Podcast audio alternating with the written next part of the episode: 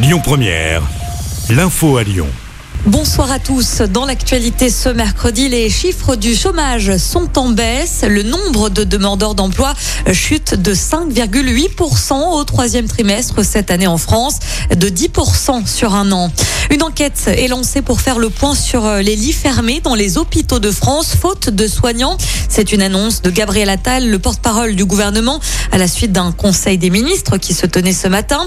Un lit sur cinq serait fermé dans les grands hôpitaux publics selon une étude dirigée par Jean-François Delfrécy, le président du conseil euh, scientifique.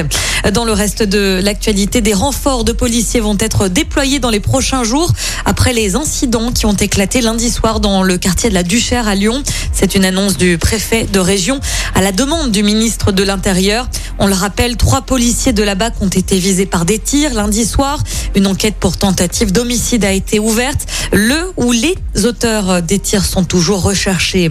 La police de Lyon qui lance un appel à témoins pour une toute autre affaire. Lundi soir, une femme de 52 ans a été mortellement fauchée dans le 9e arrondissement sur le quai Arloin. Elle a été percutée par une voiture vers 19h alors qu'elle traversait derrière un bus et sur un passage non protégé. Limiter l'augmentation des loyers, éviter des prix au-dessus du marché. C'est le but de l'expérimentation lancée par la métropole de Lyon à partir de lundi.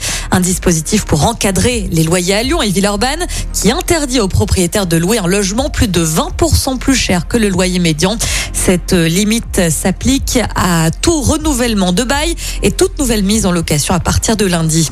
Coup d'envoi aujourd'hui du salon Équitalion. Après une édition annulée l'année dernière, cet événement dédié au cheval revient à Eurexpo jusqu'à dimanche. Plus de 750 exposants spécialisés dans l'équipement vont investir les allées.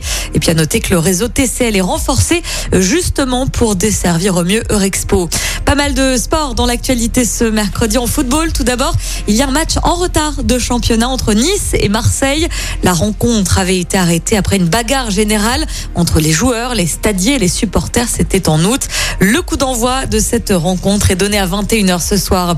Et puis en basket, à suivre également la Coupe d'Europe pour l'Asvel. Les Villeurbanais affrontent le CSK Moscou à l'Astrobal pour la sixième journée d'Euroleague. Coup d'envoi à 20h.